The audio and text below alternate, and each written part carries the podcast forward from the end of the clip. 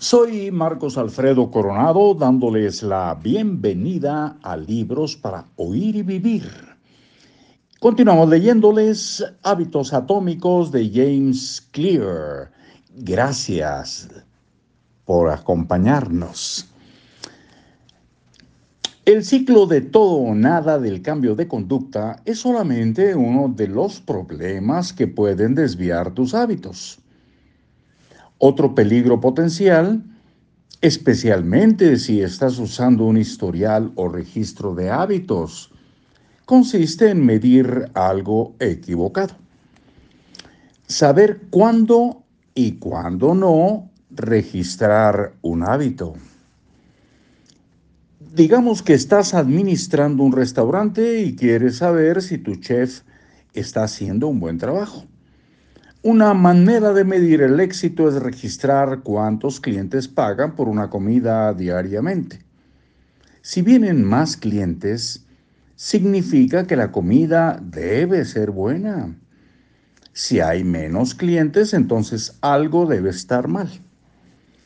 Sin embargo, esta medida, ingresos diarios, solo te proporciona una imagen parcial de lo que realmente sucede. El hecho de que alguien pague por una comida no significa que disfrute la comida. De hecho, si solo estás midiendo las ganancias, podría ser que la comida sea mala, pero que estés aumentando las ventas gracias a una estrategia de mercadotecnia o de descuentos o mediante algún otro sistema. En su lugar, puede ser más efectivo llevar un registro de cuántos clientes terminan su comida o tal vez el porcentaje de clientes que dejan una propina generosa. El lado oscuro de llevar un registro o un historial de una conducta particular es que nos dejamos llevar por el número en lugar de guiarnos por el propósito detrás del hábito. Si tu éxito es medido por ganancias cuatrimestrales, seguramente vas a optimizar las ventas, los ingresos y la contabilidad para demostrar buenas ganancias cuatrimestrales. Si tu éxito es medido por un número más bajo en la báscula, entonces vas a optimizar tu comportamiento para alcanzar ese número más bajo en la báscula incluso si ello significa hacer dietas de choque, purgas con juegos y tomar pastillas para eliminar la grasa. La mente humana siempre quiere ganar sin importar el juego que se esté jugando. Este escollo es evidente en muchas áreas de la vida. Nos enfocamos en trabajar muchas horas en lugar de terminar pronto un trabajo significativo. Nos importa más hacer 10 mil pesos que ser saludables. Enseñamos a los alumnos lo que necesitan para probar pruebas estandarizadas en lugar de ayudarlos a aprender y desarrollar la curiosidad y el pensamiento crítico.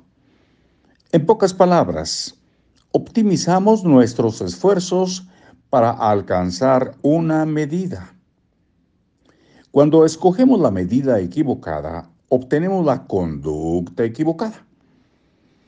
A este fenómeno a veces se le llama ley de Goodhart, llamado así por el economista Charles Goodhart. El principio establece que cuando una medida se convierte en el objetivo, deja de ser una buena medida. Una medida solamente es útil cuando te guía y añade un contexto a una imagen más grande, no cuando te consume. Cada número es simplemente una parte de la retroalimentación de un sistema conjunto. En nuestro mundo que gira alrededor de los datos y la información, tendemos a sobrevalorar los números y a subestimar cualquier cosa que sea efímera, suave o difícil de cuantificar. Y ahí en difícil de cuantificar, nos despedimos eh, solo por el día de hoy. Regresamos muy pronto.